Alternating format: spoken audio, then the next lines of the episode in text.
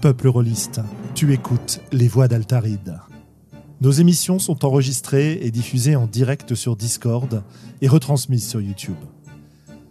Tu peux venir participer à la discussion sur le chat, sur le serveur Discord, ou nous laisser des commentaires après les émissions.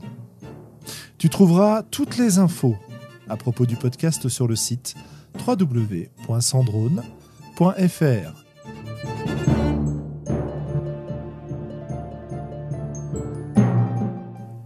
Bonne écoute.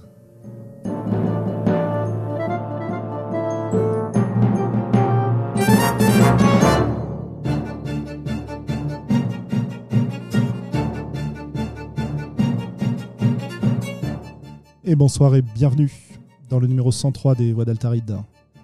Ce soir, on va vous parler de fantasy planaire avec un invité exceptionnel, Jason Pitre, qui vient nous parler de sa dernière création, euh, actuellement en financement sur Kickstarter, Sig, The City of Blades.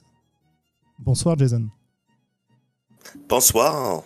C'est un plaisir d'être ici avec vous euh, et je m'excuse pour l'audience pour euh, mon français euh, Tout à assez fait. Tout à fait convenable. C'est un plaisir. Euh, avec nous, bah, vous l'avez entendu, parce que évidemment, s'il y en a un qui ne peut pas se taire et est impatient, c'est Globo. Xavier, Mais oui, salut. moi je suis fan de fantasy planaire, donc euh, je suis très content de, de ce numéro. Bonjour à tous. Bonjour à tous. Et on a Willem avec nous aussi. Oui, absolument. Voilà, qui est notre expert international euh, bah, euh, remplacé ce soir euh, à ce poste, tu le Ah, disais tout à l'heure par Jason. Non, non.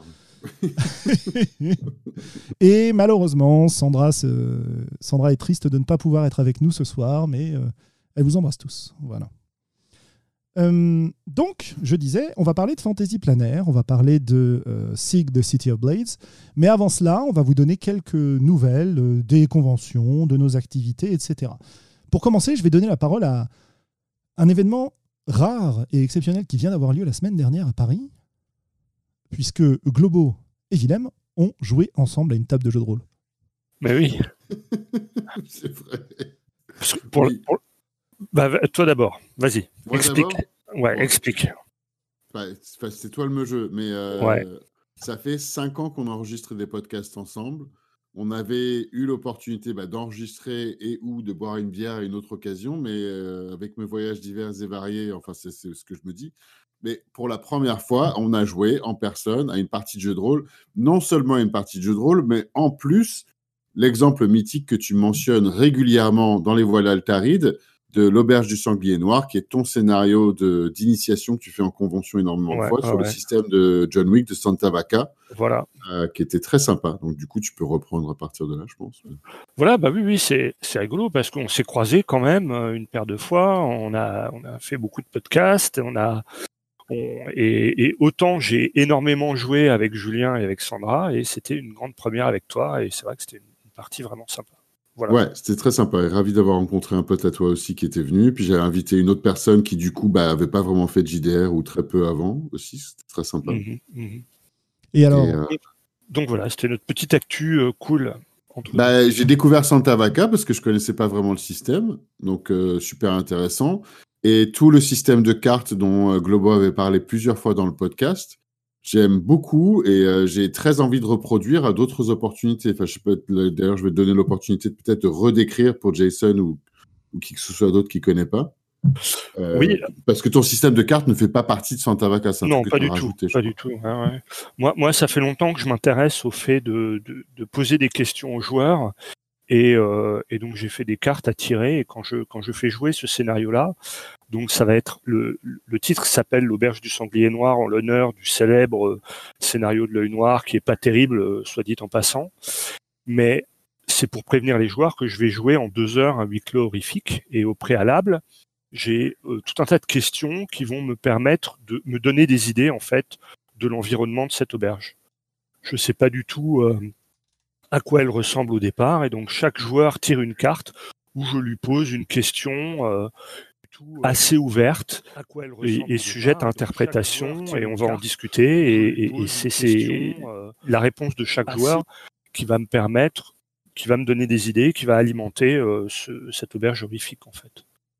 Et vraiment, ça permet un. Pardon, vas-y. Ouais, non, vas-y, vas-y, c'est intéressant ce que tu dis. Non, j'allais dire, ça permet un démarrage euh, en douceur à tout niveau. Donc, moi, j'ai adoré que, quel que soit le niveau d'expérience de la personne qui joue, je pense, ça se prête vraiment très bien à une conversation et c'est très simple. Et je, comprends que ça marche très bien dans une convention où euh, il y, a des joueurs de niveaux variés, enfin de niveau, des gens qui ont joué jamais ou des gens qui ont joué beaucoup. Et je pense qu'on a joué beaucoup ou jamais à un jeu de rôle. Ça marche très bien et ça a du sens pour tout le monde de répondre à ce genre de questions et d'en parler et euh, du coup, ça, génère euh, bah, le genre d'ambiance que j'aime beaucoup, qui est euh, une ambiance sociale, de poser des questions, de discuter et de faire une espèce de, entre guillemets, de brainstorm à la table ou de, conversation de création d'histoire et de création d'ambiance avant qu'on ait une fiche à répartir des points pour réfléchir à son personnage. Et, et ça donne du, du, matériel à toi aussi en tant que, en tant que meneur de jeu. Et et effectivement, depuis, depuis euh, enfin, For the Queen l'a très bien montré. Quoi. C'est un peu des questions à la, à la For the Queen d'ailleurs. Euh, les, les gens, quand tu leur demandes de but en blanc d'être créatifs, c'est compliqué pour eux. Mais s'ils doivent répondre à une question et s'ils ont un support bienveillant à la table de gens qui les relancent, c'est vraiment pas compliqué, même quand ils n'ont pas la, la, culture du jeu de rôle à la, au départ. Quoi. Et donc ça, c'est ce que je faisais initialement et j'ai complété par des, des, cartes où j'impose des relations au départ aux, personnages aussi parce que je me suis aperçu que sur mon huis clos horrifique, sinon chaque, chaque joueur part avec son petit agenda dans son coin. Euh, et, et, et, si je veux des interactions entre joueurs, sur deux heures, il faut que je le force aussi par des, des relations préexistantes. Donc j'ai aussi un, un petit paquet de cartes de relations qui sont qui, qui s'imposent aux joueurs et, et, et qu'ils doivent négocier un petit peu avec leurs joueurs, euh, un, un, un, autre joueur à la table, en l'occurrence celui qui est placé à leur, à leur droite. Et donc c'est la deuxième fois que je faisais jouer euh, une version avec euh, avec carte de relation en plus. Voilà mes, mes petites explorations de excellent de cartes. Il faut que tu et, et c'est vrai que dès la création, on avait déjà euh, tout de suite une ambiance un peu vaudeville euh, qui se dégageait. Euh. On avait des très bonnes bières artisanales aussi, je dois dire. Ça, à consommer ça aide à, ne pas être avec sérieux, modération, n'est-ce pas hein, Avec modération, avec modération. Voilà. Avec, avec, de bons amis surtout. Oui, c'est ça. Bah, modération, c'est un bon. Enfin bref, euh, ce sont les blagues euh, complètement idiotes.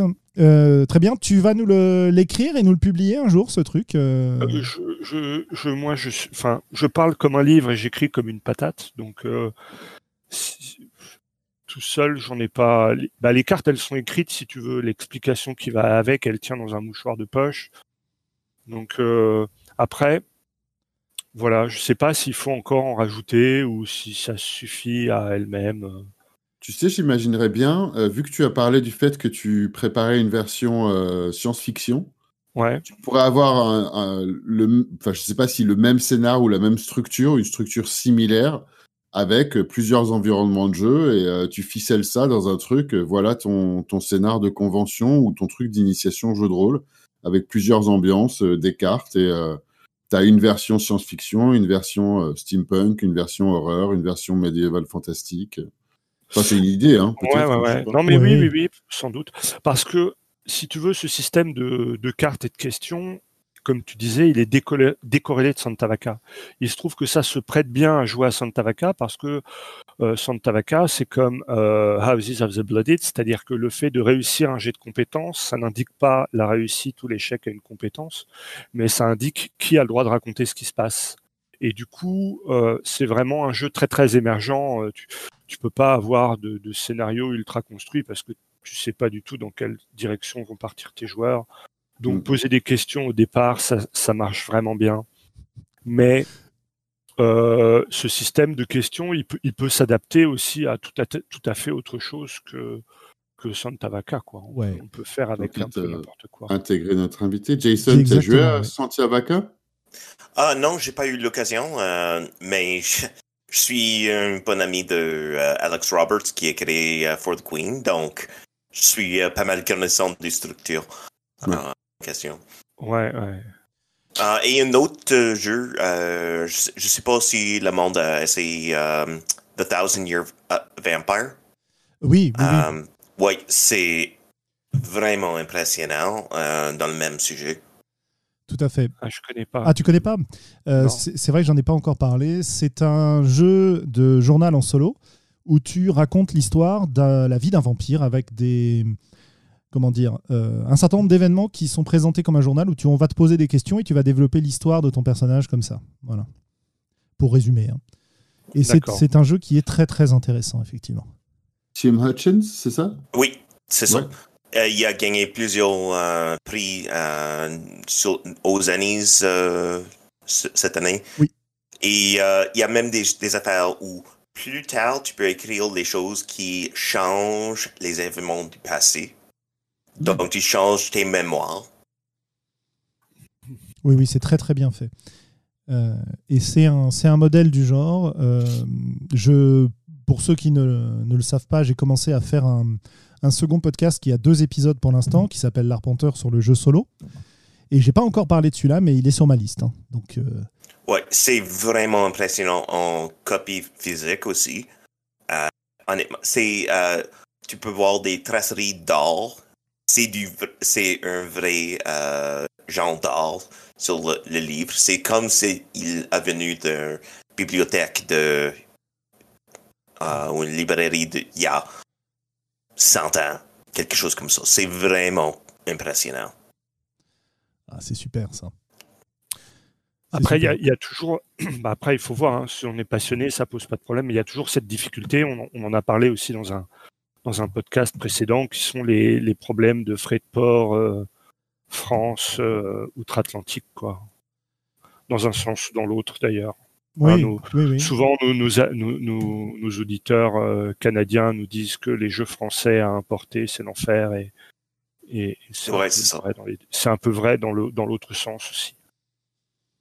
Oui, En- mais en- en physique. euh, souvent, Trollune euh, est une bonne option. Pour, de l'autre côté, on, on voit Trollune comme Oui. l'entrée de tous les, euh, les livres en- euh, indépendants anglaises. Euh, C'est euh, la fenêtre qu'on utilise souvent. Donc c'est une boutique à Lyon. euh, Oui, qui, euh, Voilà, très très très intéressante, qui organise beaucoup de parties. Et on a des Lyonnais dans le dans le chat ce soir qui nous écoutent et qui sont très contents qu'on parle de cette boutique visiblement. Voilà, beaucoup de gens qui aiment bien trop lui. Donc tu vois, tu vois, Jason, quand on tout à l'heure, euh, je demandais si Globo, Willem avaient des choses à dire. Ils nous ont dit non, pas trop. Et il suffit de leur poser une question et on est parti pour 10 minutes. C'est le, voilà, le talent des voix d'Altaride. Euh, pour ma part, je vais vous parler un petit peu de conventions. Euh, on a beaucoup de conventions en ligne qui sont en train de se préparer, qui vont bientôt commencer. Donc n'hésitez pas à les rejoindre. Dans le désordre, on a l'association Nickel Reroll qui nous avait fait donc le festival de Kaisersberg en ligne, qui nous fait un festival euh, version Halloween, donc qui aura lieu euh, très bientôt. Euh, je crois dans deux semaines, quelque chose comme ça. On a les Utopiales à Nantes qui passent leur pôle ludique en ligne. Donc le Discord, serveur Discord est ouvert. N'hésitez pas à, aller y faire un tour. Ça, c'est les dates exactes. Ça doit être autour du 30 euh, octobre jusqu'au euh, 1er novembre, je crois, quelque chose comme ça. On a une convention internationale dont on va pouvoir parler dans deux minutes, Metatopia, qui est le, bah, qui doit être le week-end d'après. Et on a aussi, euh, alors il y a aussi une convention qui a lieu euh, mi-novembre. J'ai vu passer ça tout à l'heure, mais je la connais pas, donc je peux pas vous en parler. Et évidemment, je vais faire la pub pour euh, ce à quoi je participe, la Cyberconf numéro 2, qui est en pleine préparation. Ça bouillonne dans tous les sens, une équipe formidable, avec des invités exceptionnels aussi. Euh, qui vont commencer à être annoncés euh, sous peu. Donc, euh. Euh, on a mis au point le programme des tables rondes aussi. C'est pareil, ça va être annoncé petit à petit. Ça va être encore un très très bel événement. Voilà. Donc ça, c'est mes, mes conventions côté France. Et j'ai très souvent parlé de ma convention un petit peu idéale de ce que j'en ai entendu, notamment grâce au podcast de Jason. C'est Metatopia, qui a lieu cette fois-ci en ligne. Donc euh, on pourra participer en tant que euh, internationaux à cette convention. tu peux nous, nous en parler un petit peu, Jason? Oui, absolument. Donc, c'est une grande convention euh, dédiée aux créateurs de jeux, jeux de rôle, jeux de table, euh, jeux de cartes, euh, des LARP aussi. Euh, et c'est normalement, il prend place Morristown, New Jersey. Donc, euh, proche à New York. Et c'est euh, la convention centrale pour toute la communauté des jeux de rôle euh, anglaises, effectivement. Je préfère d'aller là euh, plus qu'aller au euh, Gen Con. Um, mm. C'est c'est vraiment impressionnant et l'équipe là um, ont établi uh, des uh, des séminaires et des panels um, uh, pour tous les sujets. Euh, c'est souvent trois euh, chambres de panel euh, chaque heure. Donc, c'est comme une centaine de panels et séminaires chaque année. avec des, du playtest et tout ça. C'est vraiment impressionnant. et je suis vraiment content que on a l'occasion d'établir euh, en ligne pour que tout le monde peut nous rejoindre. Euh, on va même avoir euh, les événements à tout autour l'horaire, donc on peut avoir les gens à 3 heures le matin à l'heure de New York, mais un temps raisonnable dans l'Europe ou même dans l'Asie. Donc, euh, je suis vraiment content euh, que on va et ça va être maintenant disponible euh, pour les gens qui sont pas capables de prendre un avion euh, euh, pour visiter une convention de trois jours à Morristown, New Jersey. Ah, super, merci beaucoup. Moi, c'est une convention que j'admire beaucoup parce qu'il y a beaucoup de notions dans cette convention, dans son organisation, qui sont extrêmement enthousiasmantes le fait qu'il euh, y a différents types de playtests qui sont organisés. Il y a des panels, effectivement, comme tu disais, très intéressants. J'en profite pour dire que si vous comprenez suffisamment bien l'anglais et que vous voulez euh, écouter ces panels, euh, il y a un podcast qui s'appelle, alors c'est quoi RPG Design Panelcast, je crois. Oui, c'est ça. Voilà, que vous pouvez trouver sur le site de, de Jason. et qui est donc la retransmission de ces différentes, de ces différentes discussions et j'ai appris beaucoup de choses. Alors évidemment, pour nous, Français, francophones ou Européens, il y a des choses qui sont moins intéressantes, mais euh, qui nous aident moins. Par exemple, quand on parle de euh, l'édition de jeux de rôle au niveau euh, financier, au niveau des circuits pour imprimer, etc. Tout ça, ça nous concerne moins. Mais par contre, il y a beaucoup de discussions à la fois théoriques, de conseils. Enfin, c'est vraiment très, très intéressant. Quoi. Et merci, Willem, d'avoir mis le lien dans le chat. Avec plaisir. En tout cas, un jour. Euh, le, La part le plus intéressant, j'ai un épisode avec euh, Vincent McGay Baker à propos de Apocalypse World qui est vraiment impressionnant. Ah bah ça, ça va forcément intéresser beaucoup de monde hein, dans nos auditeurs. Même moi, hein, je connaissais pas, tu vois, donc. Euh... Eh ben voilà, tu vas découvrir. Voilà. Mais oui. Mhm. Euh, donc euh, voilà, moi j'ai, j'aimerais un jour venir physiquement jusque la convention, mais c'est un peu difficile pour nous, quoi. Hein, voilà, mais peut-être un jour. Hein. En tout cas, c'est, super. Moi, je vous invite tous à venir voir ce qui s'y passe, écouter les, panels et, et, entrer en contact avec ce monde créatif de jeux de rôle. bah, j'allais dire américain, mais on peut dire mondial maintenant.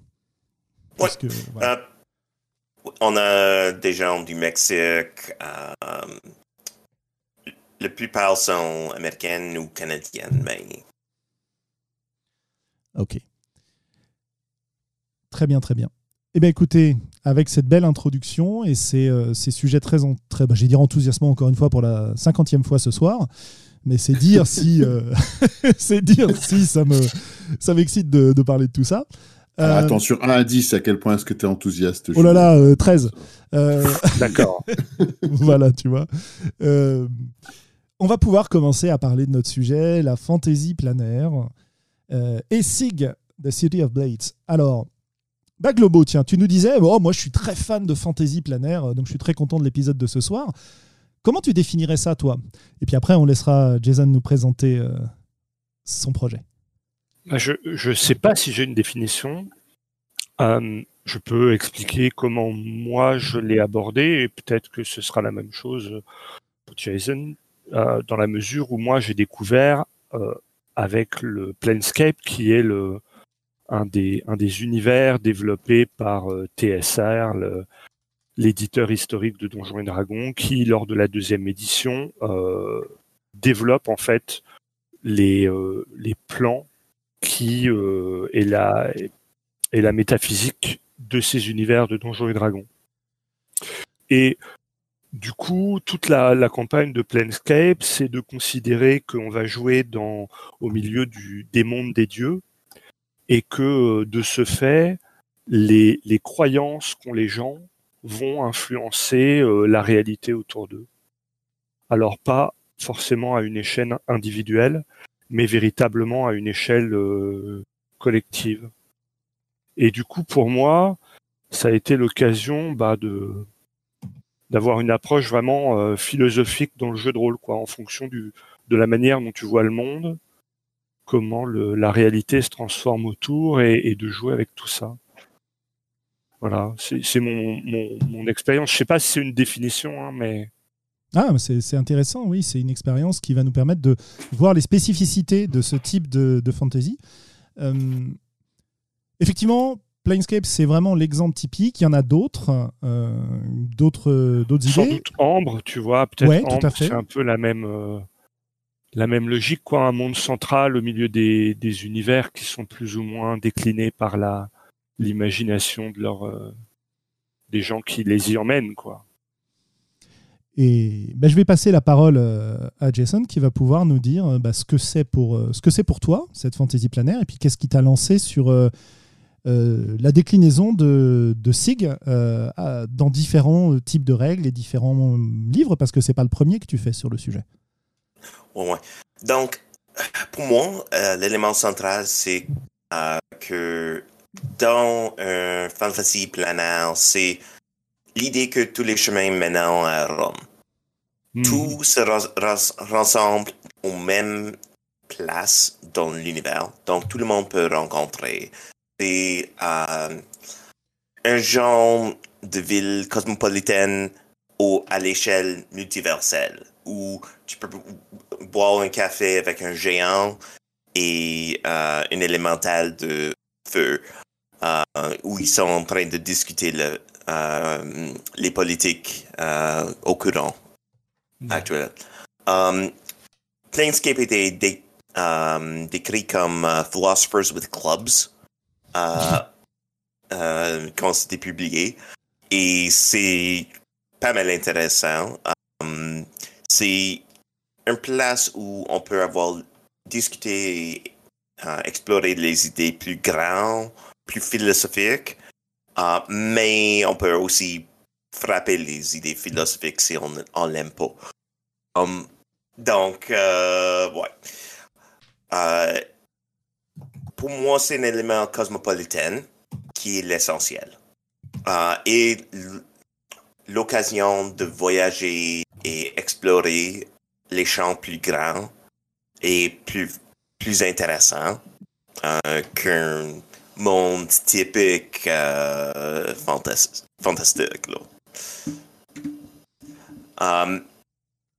Donc, euh, pour moi, euh, Planescape était mon première inspiration de devenir un créateur de jeu de rôle.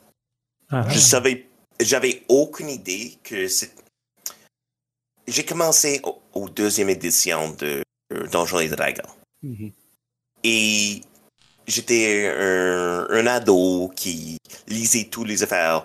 Et quand j'ai lu Planescape, il m'étonnait. On pourrait avoir des jeux qui discutent les idées de philosophe, euh, des philosophes. C'est vraiment. Um, c'est le système était la merde pour euh, ce sujet? Mais les, les idées, euh, la monde qui présente était tellement attirant euh, que j'ai voulu travailler de ce genre et créer des autres jeux euh, philosophiques de ce genre. Donc, ça, c'est l'élément central de tous mes jeux. Euh, et à cause de ça, j'ai euh, établi mon premier jeu euh, dans... euh, j'ai créé un jeu qui s'appelle les Spark. Mhm. Un setting comme supplément, c'est menu- City Between. J'ai rassemblé dans un seul livre euh, impressionnant, um, euh, hardcover vraiment, vraiment belle, euh, qui est Sig Manual of the Primes. Et maintenant, je travaille sur Sig City of Blades. Et je vais arrêter avec Sig. Et après, c'est fini. Oh. Et tu as d'autres idées alors? Tu nous réserves des surprises ou, euh, ou tu, Oh, oh, tu j'ai- prends un repos bien, bien mérité? Euh, y a- y a- c'est- J'ai les autres jeux que je dois travailler dessus aussi. D'accord. Ah, Oh oui. euh, qu'on peut discuter plus tard euh, Ok. dans l'émission. Mais, euh, mais euh, pour Sig Manual the Primes, le principe c'était euh, de mettre tout l'emphase sur euh, l'élément de philosophe, les interactions euh, personnelles entre les gens, l'identité, les affaires identitaires et comment les villes se changent euh, avec les euh, nouveaux, nouvelles arrivants. Euh, quand un grand groupe, euh, je travaille dessus ça euh, pendant la crise euh, syrienne et tous les réfugiés et comment les villes se changent avec les euh, les gens qui viennent d'ailleurs euh, et les, les conflits qu'on se trouve dans notre société. Euh, donc ça, c'est le cœur du Sigma Manual of the Primes. C'est aussi un bon outil pour euh, créer des nouvelles mondes. Euh, donc, j'aime ça aussi. Euh, en comparaison, comparaison à Sig City of Blades, c'est plutôt le matraque. C'est euh, it's it's the club side of the equation.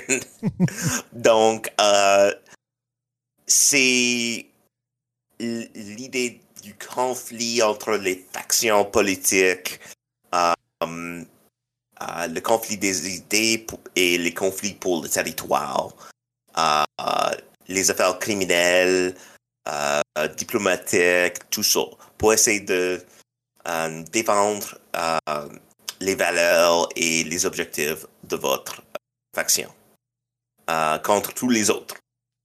Euh, prendre plus de territoire et agrandir.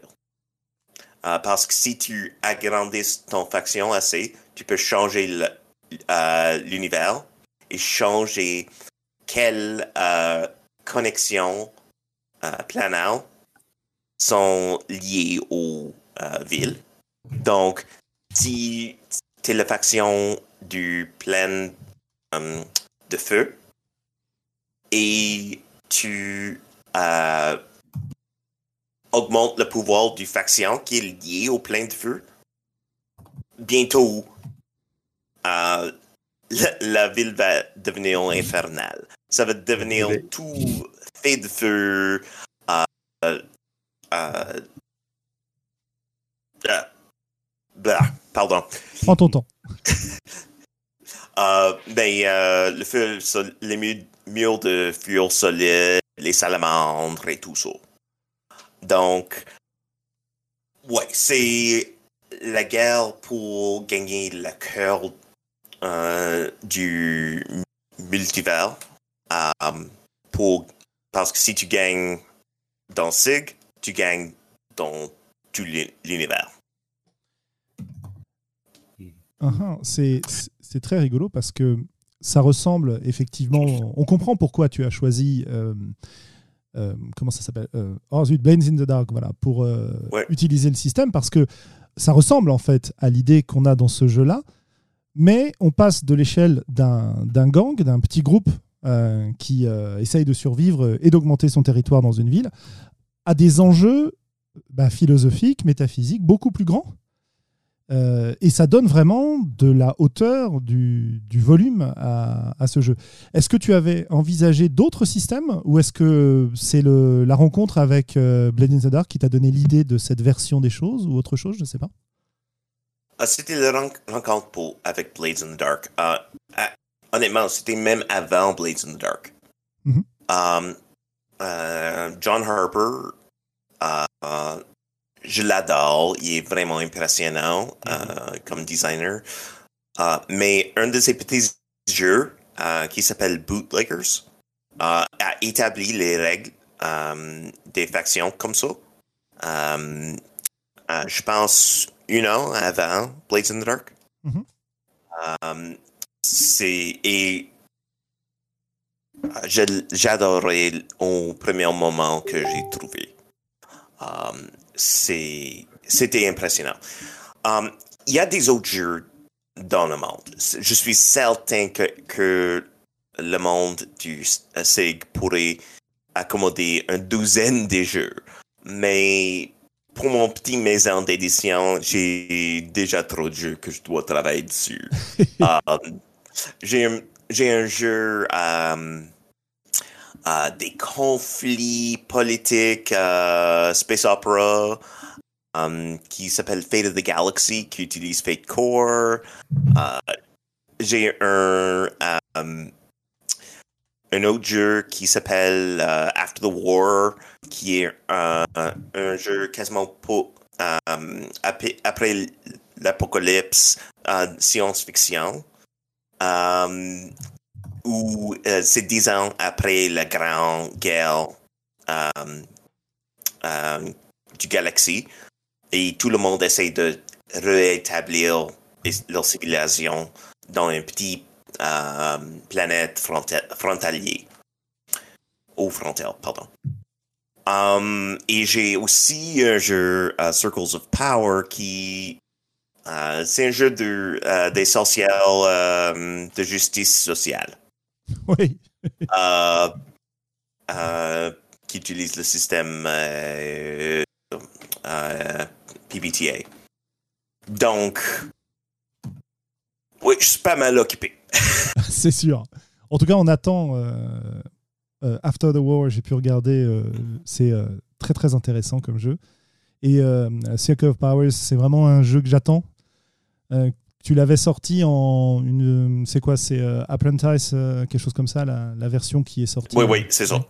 Voilà. Il y a plusieurs années, mais je vais commencer bientôt de vraiment travailler sur la version finale. Parce que c'est le vrai jeu, c'est une interrogation du culture et histoire canadienne. Et les, éléments coloniels, les conflits entre les Anglais et les Français et tout ça. Donc, on discute toutes les affaires vraiment sensibles de mon pays. Oui. Donc, j'essaie de faire mon, le travail nécessaire pour bien produire le jeu. En tout cas, on l'attend. Même en France, on l'attend. Hein. Enfin, en tout cas, moi, je l'attends euh, parce qu'il m'a plu, m'a beaucoup plu le, la, la, première version. Euh, Globo en tout cas. Ouais. Euh, au retour euh, au euh, Fantasy Planaire. Voilà. Globo a voulu dire quelque chose?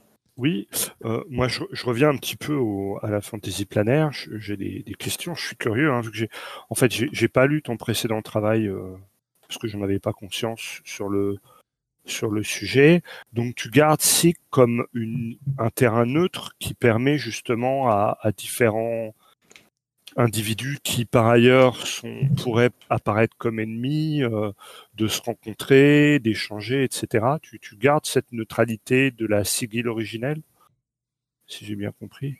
Um, oui et non. La grande différence entre euh, Sig et Planescape, c'est que euh, tout le drame se passe 20 ans après euh, que The Silent Region, TSR pour euh, mm -hmm. en cours, a, a disparu. Donc, il n'y a aucun force, aucune autorité centrale. C'est seulement les factions qui font les tâches pour aider la ville pour maintenir leur propre pouvoir. Mais c'est un peu moins neutre.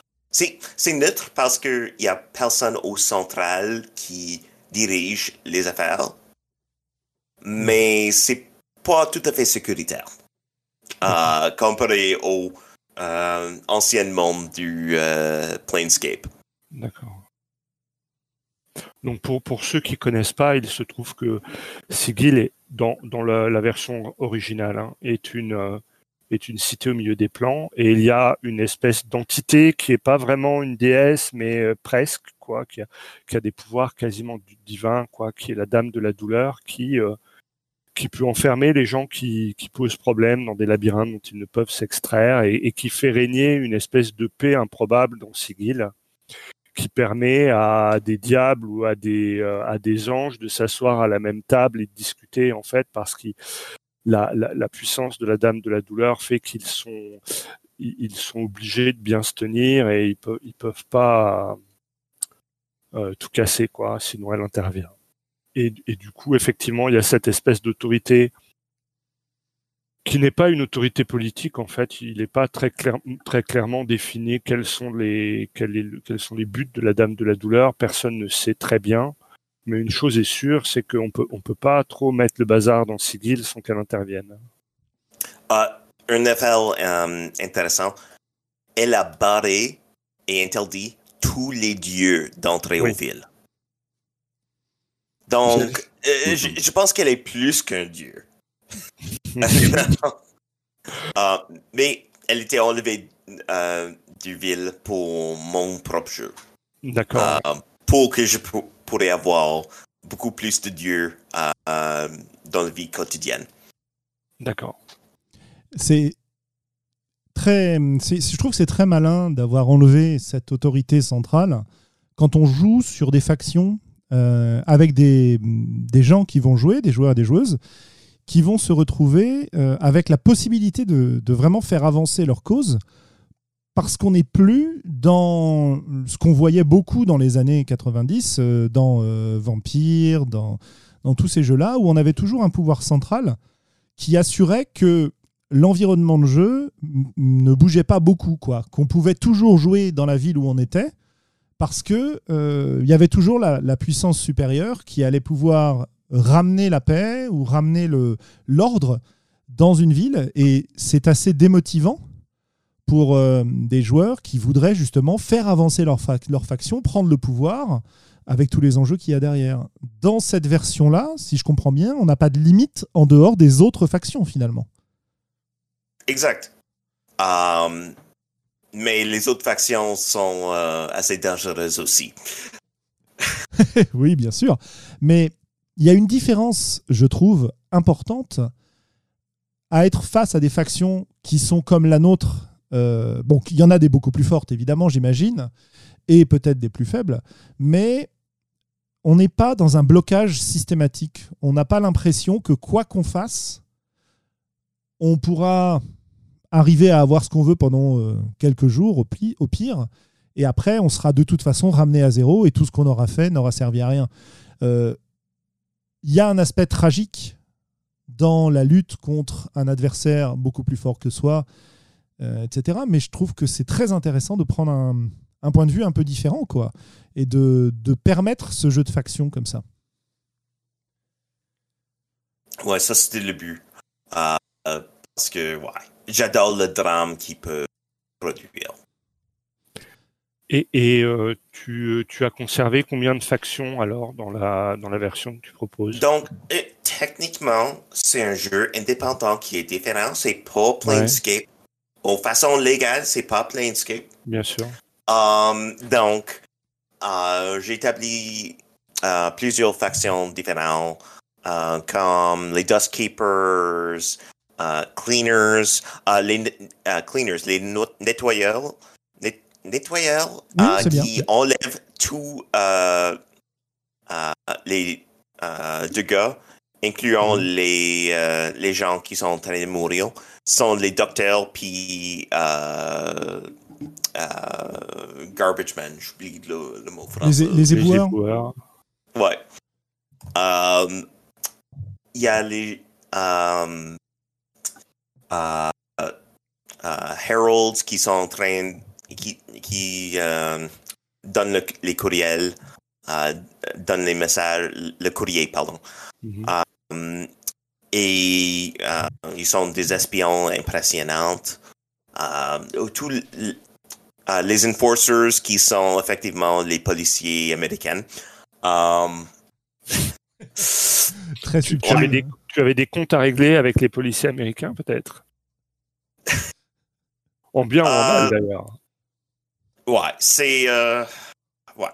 Ils, ils sont. euh, les policiers, mais les policiers vraiment violents et corrompus. D'accord.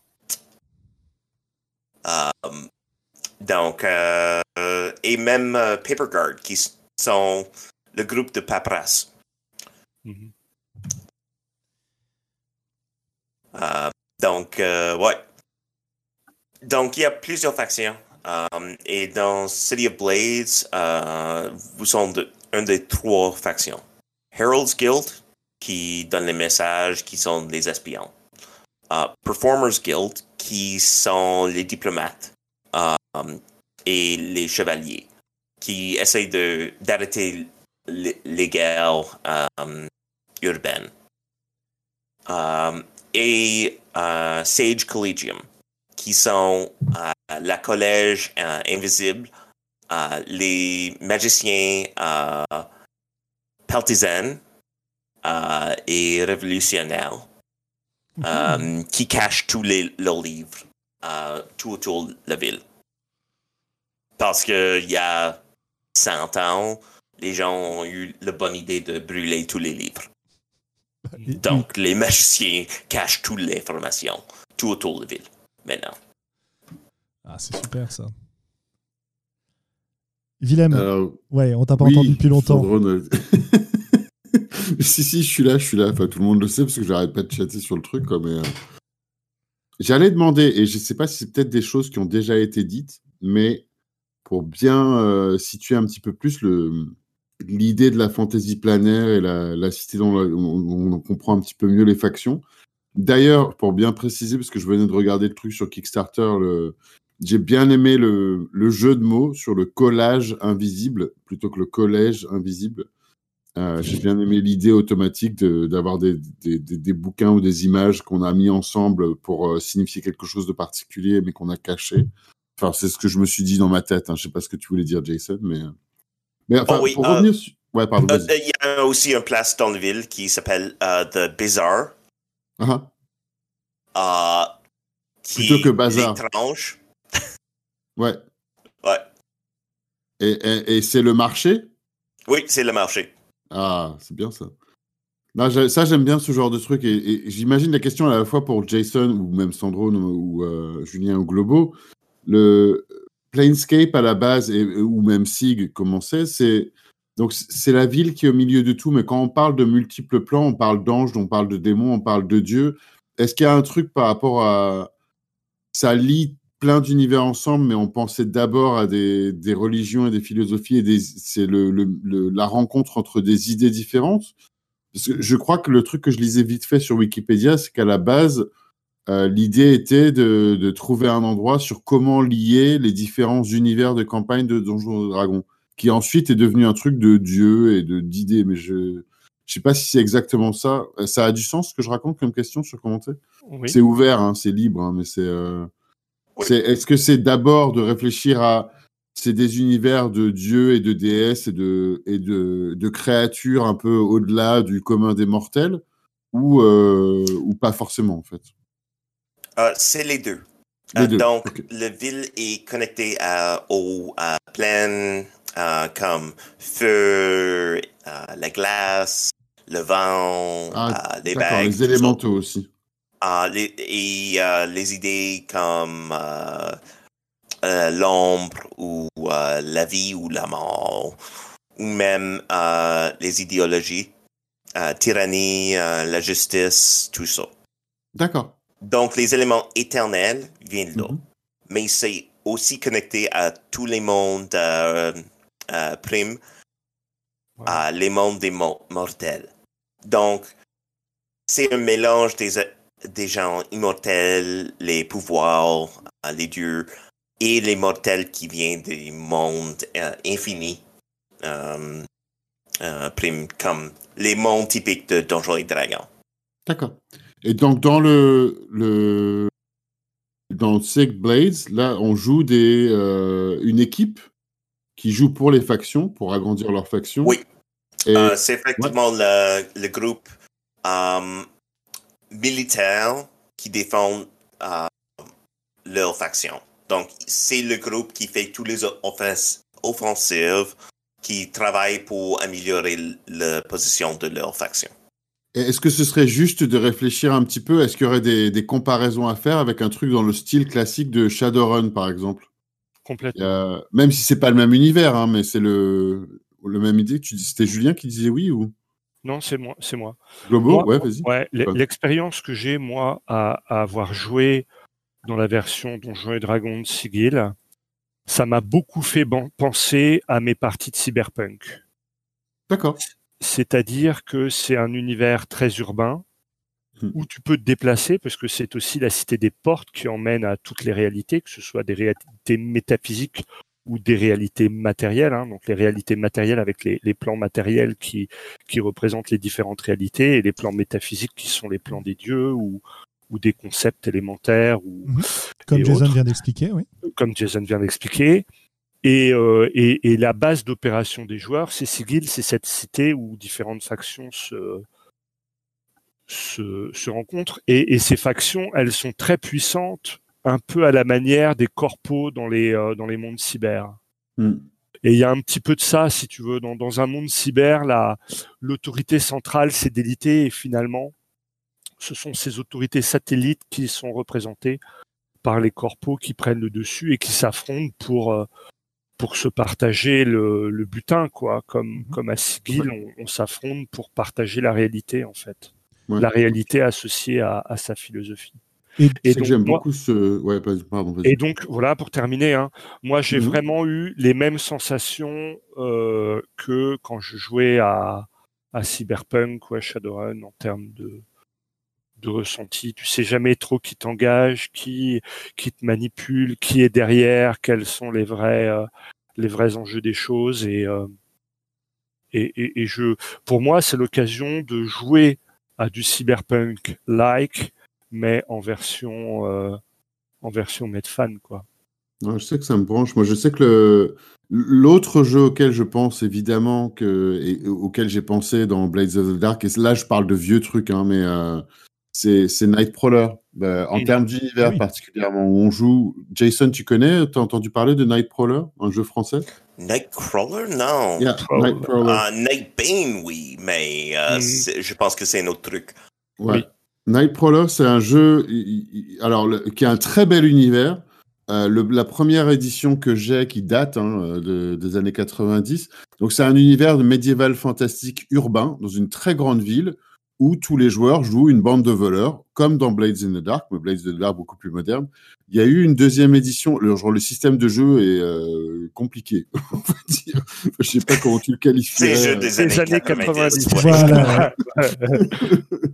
Euh, mais, euh, mais moi, j'ai beaucoup, beaucoup aimé. euh, J'avais découvert quand j'étais jeune de lire ce truc où là, mon Dieu, on, on joue plein de types de voleurs différents et on a une bande et il y a des factions qui sont extrêmement élaborées dans un, dans un très bel univers. Enfin, moi, j'ai- j'aime beaucoup l'univers. J'ai pas lu la deuxième édition. Il y a une grosse deuxième édition avec un éditeur suisse. Euh, 2D sans sans face, ouais. Ouais, 2D sans face qui a sorti la deuxième édition il y a déjà un moment en fait. Hein. Euh, ouais, il y a déjà un moment, j'ai pas encore lu la deuxième. Enfin bon, ça, ça- ça- on est vieux, ok.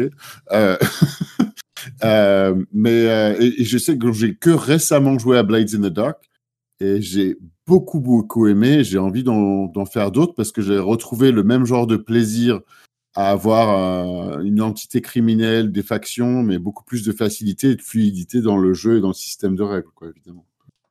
Mhm. euh, et que j'ai pas encore lu, que j'ai récupéré. Je disais tout à l'heure à Julien sur le, le bundle de. Comment il s'appelait For Racial Equality, the gigantic bundle that there's like thousands of games in there. That je pas Ouais, c'est vrai que... je sais pas ce qu'il y a dedans encore, mais je sais que Blades in the Dark était dedans. Enfin, et dedans que j'ai, j'ai le truc. Oui, moi je me pose une question euh, par rapport à cette, euh, cette comparaison au cyberpunk. Dans euh, Sig City of Blades, euh, est-ce que on est comme dans ces vieux jeux euh, cyberpunk ou même les, les récents comme The Sprawl, etc. Est-ce qu'on a des gens qui viennent nous donner des missions ou est-ce que les, les, personnages choisissent leur mission ou ce qu'ils vont faire dans les parties? Uh, Oui. Uh, donc, um, effectivement, uh, sur la carte, si quelqu'un peut donner un lien à ça, oh, peut-être je peux faire ça. Bah, je peux, tu, si tu me dis quoi faire, là, je suis à fond, là, je suis le documentaliste et Réel l'a dit, là, ce soir. Ah, voilà, super, super. Um, donc, ils sont tous les territoires définis uh, du monde. Uh, ça, c'est tout le ville. Um, et c'est uh, un, un, petit affaire. c'est un um, Mobius Strip. Donc, c'est la rivière au gauche. C'est l'inverse du rivière à droite. Mm -hmm. Euh, donc, tous les territoires-là sont des affaires importantes dans la ville et euh, ils ont tout, ils apprennent, apparent tout à une des factions. Donc, par exemple, uh, uh, The Copper Dragon Inn pourrait être un, territoire des uh, Enforcers. Si tu veux voler ce territoire et prendre davantage euh, les avantages associés avec, tu dois, tu dois planifier votre euh, euh, mission pour faire, pour obtenir ce but, pour prendre tout l'argent que tu peux, pour établir ton réputation et donner un bon message aux enforcers là. mais tu peux décider où tu veux frapper. Où, où où tu veux défendre. Parce que peut-être euh, euh, euh, un des autres groupes va essayer de voler le Mobius Theater. Et tu dois, protéger ton propre territoire. Et tu dois planifier comment tu vas faire ça. Donc, ça, c'est le genre de planification qu'on utilise dans, le jeu euh, pour utiliser ce carte central. OK. Et j'imagine que, bah, comme dans Blades in the Dark, tu ne fais pas de plan très euh, longtemps avant de jouer, mais tu te lances dans la mission et tu vas ensuite faire des flashbacks pour expliquer comment tu as préparé. C'est comme ça que ça marche aussi? Exact, exact. Oui, donc euh, c'est, je trouve que c'est, euh, encore une fois, moi je suis très... je suis un peu lassé de, des jeux où le, le, maître du jeu vient apporter une mission euh, sous la forme d'un contact qui vient dire aux joueurs vous devez faire ça, euh, on va vous récompenser, etc. J'aime beaucoup les jeux où au contraire on a des, des personnages qui sont euh, actifs par eux-mêmes par rapport à leur propre motivation et qui vont construire leur conquête de la ville à leur rythme. Est-ce que tu as changé des choses dans Blade in the Dark ou est-ce que tu reprends le, le même système exactement? Qu'est-ce que tu as fait comme ajustement? Oh, J'ai changé plusieurs affaires assez petites euh, ou plus grandes. Euh, donc, une, carte, une image du. Euh, euh,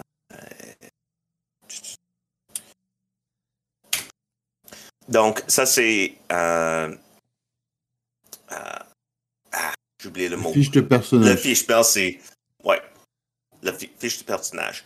Donc, pour les gens qui sont connaissants du Blades and Dark, euh, j'ai concrétisé et établi euh, de façon plus formelle les conséquences euh, par incorporer les idées essentielles de, de Spire. Mm-hmm. Um, avec donc quand tu augmentes en niveau de stress, les niveaux de conséquences possibles augmente aussi. Ah, c'est bien ça.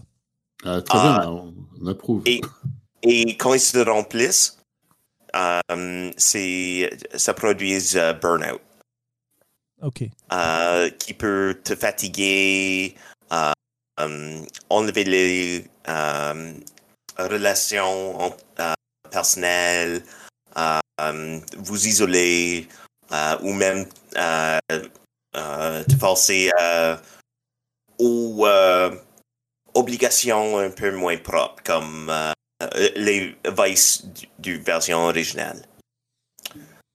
Donc, euh, trop de stress va te brûler. Oui. Euh, et aussi, dans la version originale, euh, vous choisissez quelque chose comme euh, The Cutter, The Whisper, comme ton playbook formel. Mhm. Euh, dans euh, ce jeu, au contraire, tu choisis un culture, un lignage et une dévotion. Et chaque élément va vous four- fournir euh, une motivation de euh, avance possible, qui sont effectivement euh, du même genre que les moves euh, d'Apocalypse World. Euh, Puis les, euh, les niveaux euh, commençants de votre personnage. Euh, donc, par exemple, dans euh, euh, l'exemple Kinbound Culture. Donc, c'est toute la famille qui te motive, comme votre culture. Tu vas commencer avec un point en survey et un point en reveal. Parce que tu l'as commencé avec ça. Et tu peux choisir, euh, je vais prendre l'avantage de Family Ties. Donc, l'élément de créer votre, euh, votre personnage de ces trois éléments, c'est un peu différent comparé à euh, la version de base de Blaze, in the Dark. Et c'est. Je trouve que c'est. bah, ça fait partie des choses que on dit souvent dans le podcast et qu'on aime bien, cette façon, à travers les choix du personnage, de révéler l'univers de jeu. Parce que quand tu nous parles du euh, Kinbound Culture et du. euh, c'est quoi l'autre? C'est Waterbound Lineage. euh, Oui. bah, ça nous dit des choses sur l'univers qu'on va pouvoir ensuite utiliser pour définir les personnages, pour créer des intrigues. Et ça, c'est quelque chose que qu'on apprécie beaucoup ici. hein. Donc, euh, Et en plus, ça c'est le personnage en question. Ah, super. Donc pour les auditeurs qui ne le, qui ne le verraient pas, euh, parce que Discord sur YouTube, etc., ne, retransmet pas les images, donc euh, il faudra que je mette ça en, dans le, dans le, sur le site pour le podcast. Donc on a un, personnage qui a une tête de, de sèche, voilà, de, pieuvre, avec euh, une bouteille à la main, une pelle sur l'épaule, un seau et une espèce de ceinture avec qu'est-ce que c'est? C'est des bouées? C'est des quelque chose comme ça oui, quoi, oui. Donc c'est euh, voilà, on a, on a vraiment euh, le côté euh, lié à l'eau et, et, à- la mer et c'est très très sympa. Le dessin, qui, qui est l'artiste qui fait ça? Parce que je crois qu'il fait beaucoup de, de super dessins. c'est Alex Louise Hill, une artiste indonésienne. Je pense qu'elle est euh, Canada actuellement, mais elle est d'origine indonésienne. Um, et ouais, elle est vraiment impressionnante. On avait un, un de nos euh, euh, stretch goals, je sais, il y a un mot pour ça. Euh, un, pa- euh, un palier. Ah, en Allez. tout cas. Ah ouais. Um, C'était pour augmenter le niveau um, euh, d'argent pour les artistes. Et euh, euh, je vais établir un contrat avec elle pour euh, dessiner plusieurs de ce jeu- de genre de ce façon. Um, donc, ça- la livrette pleine de ces personnages. Ah, c'est génial ça. Si j'avais un point un peu avocat du diable. Oui. Euh, un plus pour Julien, mais pour Jason aussi, enfin, ce qu'il veut répondre, hein, de toute façon. Mais enfin, même si je suis tout à fait d'accord avec l'idée, quand Julien, tu disais tout à l'heure, je reviens à un point d'avant, Oui. euh, de parler de. Tu préfères avoir l'univers où tu laisses les joueurs euh, explorer quelque chose plutôt que d'avoir quelqu'un qui leur donne une mission? Oui, tout à fait, oui. Je pense que j'ai bien exprimé le truc. Et on vient de commencer à jouer une partie ensemble de The Heart. Tu Mhm. sais, The Heart, euh, pour Jason, le, Ouais. le Ouais, jeu ouais, après The je ouais. Ouais, ouais. Hein? Superbe, hein, ça aussi. Je, je suis super content de commencer à y jouer. Je ne l'ai pas lu et euh, d'explorer euh, l'univers. Déjà, j'avais bien aimé The Spire, mais j'ai joué qu'une fois, mais j'ai le bouquin. Enfin bon, enfin, c'est c'est très bien ce qu'ils font lui aussi. Grant, euh, c'est Grant, hein, je crois, c'est ça? Euh, ouais, Grant Howard, ouais. ouais. Ouais, Grant Et tout le groupe de Rowan Rockendecker. Ouais. C'est ça. Ouais, c'est- c'est- enfin, tout ça, c'est très très balèze. hein, ce qu'ils font, c'est vraiment chouette. Enfin bon, euh, ça c'est un autre sujet. Mais euh, j'allais dire, donc le- la partie qu'on vient de commencer, Julien, tu nous as pas donné quelqu'un qui était une mission. On a tous créé nos personnages qui ont chacun leur but et leurs objectifs. Maintenant, on a quand même l'habitude. Tu as présenté une situation qui, on n'aurait pas, on n'était pas obligé de la suivre, mais quand tu présentes une situation, ça quand même, ça encourage à dire bon, ben, on va aller dans cette direction-là. Tu vois Oui, mais c'est Euh. une opportunité, c'est pas une mission. Euh, et euh, pour, euh, pour résumer la partie et la façon dont ça se passe, on a donc un groupe de gens qui arrivent dans un, euh, une ancienne station, euh, l'équivalent d'une ancienne station de métro, euh, dans un monde souterrain euh, complètement étrange. Et plus tu vas profond, plus la réalité faiblit, en quelque sorte. Et ils arrivent là pour explorer. Ils veulent aller explorer. Tous les personnages sont créés avec une raison d'aller plus bas, d'aller, de, de s'aventurer dans le cœur, donc dans cette zone étrange et horrible. Et donc, on crée les personnages et pour lancer la première partie, je décris une perturbation en fait, c'est-à-dire euh, une, autre expédition qui arrive à l'endroit où ils sont. Et après, ils vont se positionner par rapport à cette, euh, à cette intrusion dans leur quotidien. Euh, ce qui va se passer pour la suite euh, dépend complètement de ce que vous choisissez et de ce qui se passe pendant la partie, si tu veux. On n'est pas dans une mission où cet élément extérieur arriverait, vous dirait euh, j'ai besoin de vous pour m'accompagner chercher un objet magique caché dans un temple très profond. On est même plus sur un personnage et sur, une, sur un groupe qui ne veut pas vous dire ce qu'ils veulent faire. Et c'est vous Oui. qui allez chercher pour essayer de comprendre. Et donc c'est vous qui êtes actif face à ça. Alors évidemment, ça vous donne une occasion, ça vous donne une prise. Mais c'est Oui. c'est un petit peu Quand différent. Ouais. Euh, mais euh, après, je n'étais pas en train de dire que avoir un personnage qui donne une mission donne des mauvaises parties.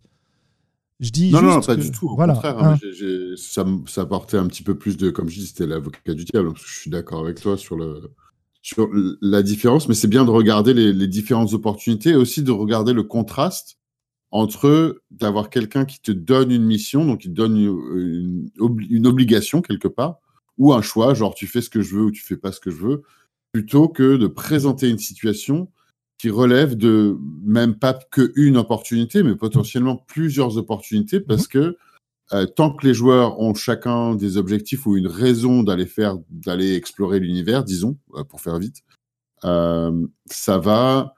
Bah, ils le voient comme une opportunité, mais ils peuvent l'interpréter. Donc, ça peut même représenter plusieurs opportunités selon les personnages, Mhm. selon les, les objectifs et selon le, comment les personnages sont mis. Donc, donc c'est pour ça aussi. Et on parlait des factions au dernier épisode. Euh, dernier épisode la, la, la manière dont les choses sont décrites dans le dans l'univers de Sig, de, de Blades, avec les différentes factions que Jason tu as décrit tout à l'heure, ça a l'air d'être le genre d'environnement qui me branche bien, quoi. Souvent, en tout cas, il y a plein de trucs à aller explorer euh, et qui peuvent être interprétés de manière différente aussi. Ça, je- chose que j'aime bien aussi, j'avoue. Oui, euh, on décrivait les enforcers comme des, euh, des policiers violents et corrompus. Est-ce que c'est euh, toujours le cas? C'est fixé dans l'univers, Jason, ou c'est quelque chose qui peut changer? Euh, donc, tout le monde est lié, toutes les factions sont liées à un des plans éternels. Ok. The Enforcers, ils sont euh, liés au euh, monde du euh, destruction. oui, d'accord. Donc, quasiment oui. oui, effectivement. Mais- ils sont aussi pleins de dragons qui aident pas.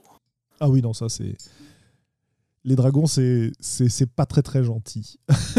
Non. Mais si j'ai bien compris aussi, les obligations, c'est quelque chose qui peut arriver comme conséquence du stress dans, dans ce jeu. C'est ce que tu disais tout à l'heure, je crois. Euh, Donc, euh, euh, le personnage a trois euh, motivations, comme euh, le personnage euh, exemplaire de euh, Kinbound, euh, euh, support your kin, donc soutenir euh, vos- votre famille. Hmm. euh, tu peux faire ça pour réduire ton niveau de stress après un job. Ok, c'est l'équivalent des vis qu'il y avait dans. Exact. Ils remplissent, euh, remplissent euh, vis, mais ils sont tous les affaires qui, euh, lieu de d'être à, à côté un petit affaire, c'est toutes les choses qui vont causer du drame. Euh, changer le- les relations, causer des problèmes, tout ça. Ok. Hum, très bien. Euh, Est-ce que vous avez d'autres euh, questions concernant euh, la façon dont les parties se passent, les règles du jeu, etc. Globaux, euh, Willem?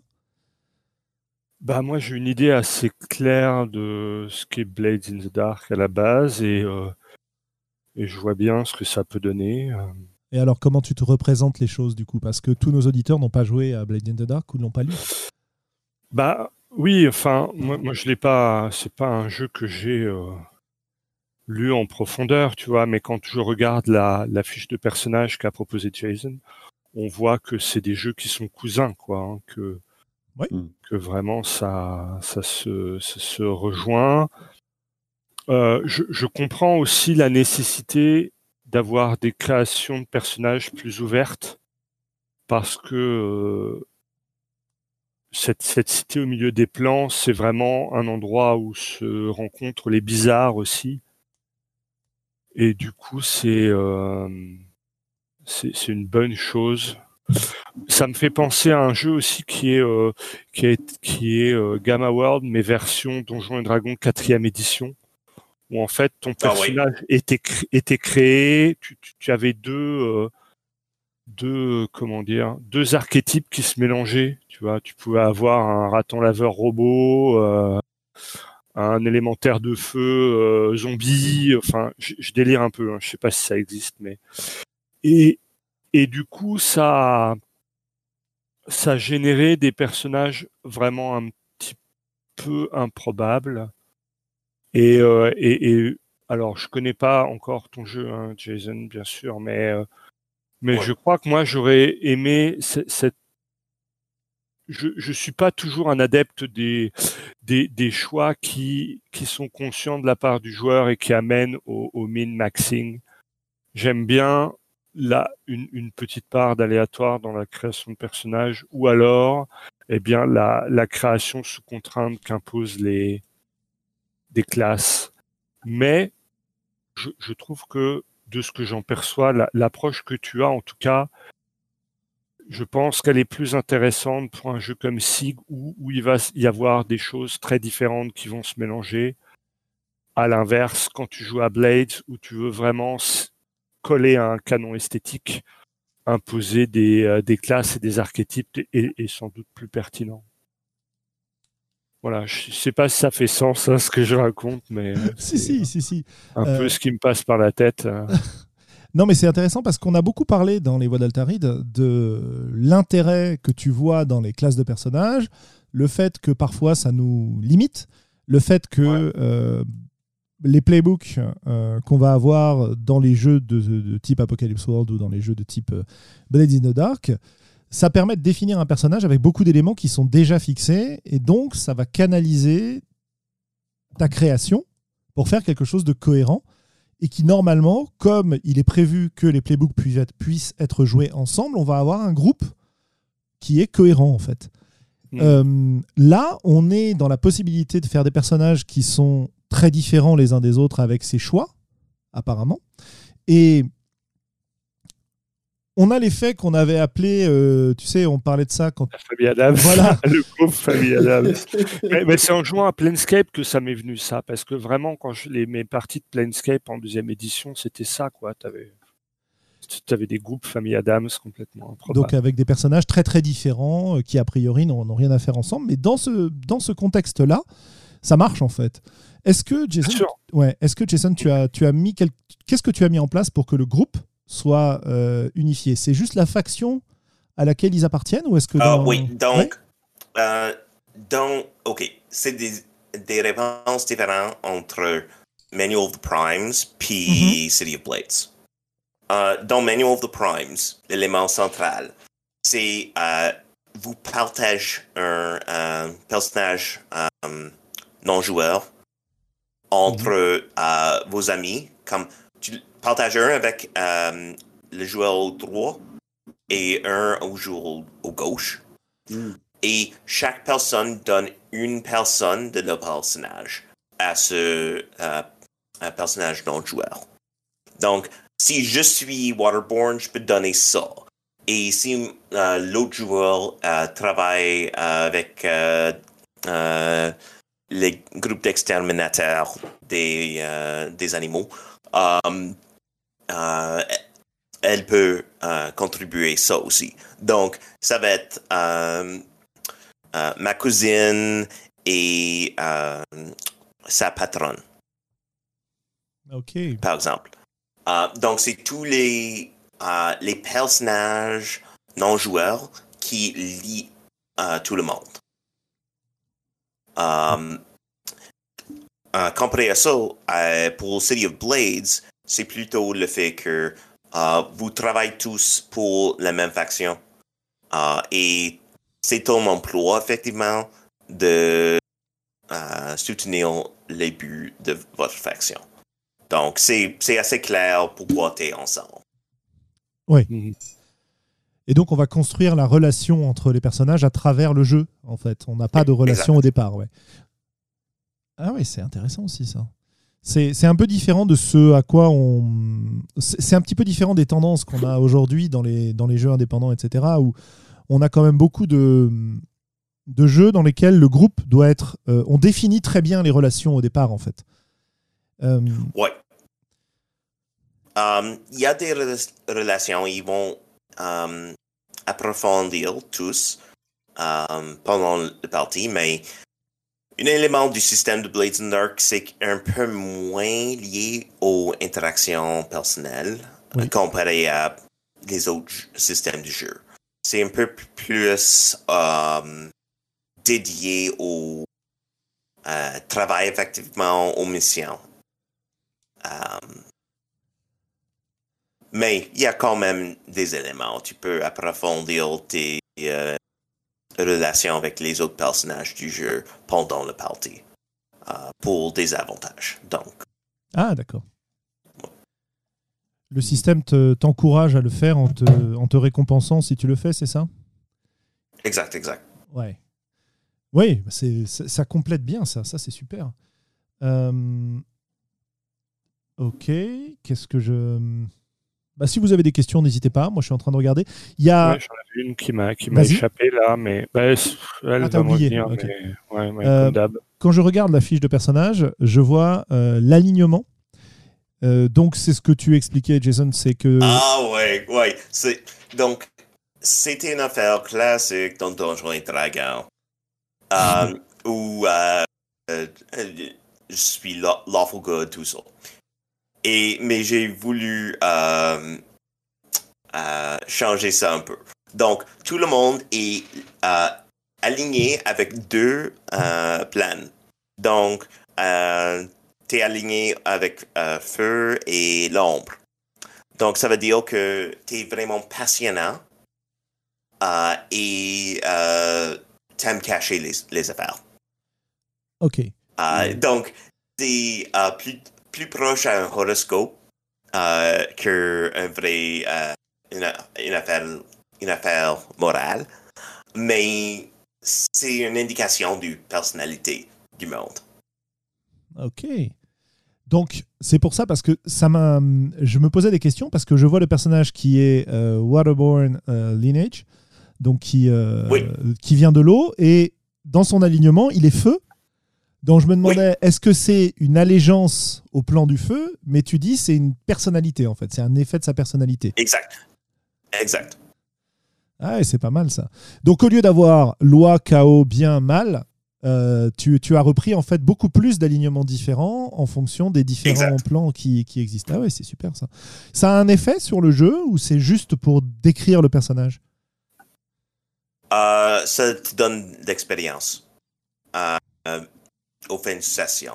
Donc, c'est un, c'est une bonne façon d'améliorer votre personnage. Ok. Cool. Mais oui, c'est ça a l'air un peu bizarre. Ah non, Parce non, que non. le monde Non, pense. non, hey, non.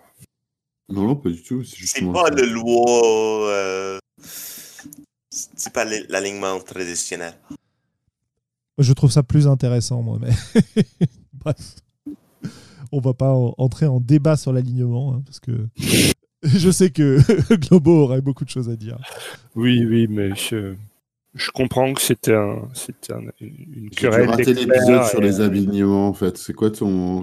Enfin, c'est une mauvaise question à poser, peut-être. Non, non, non. Non, mais ça fait, ça fait couler énormément d'encre et c'est un concept de Donjons et Dragons qui est très très mal compris et souvent très mal utilisé et que du coup la plupart, enfin, il y a beaucoup de gens qui balayent ça sous le tapis en se disant, je pense parce qu'ils n'ont pas vraiment bien compris euh, l'intérêt de la chose.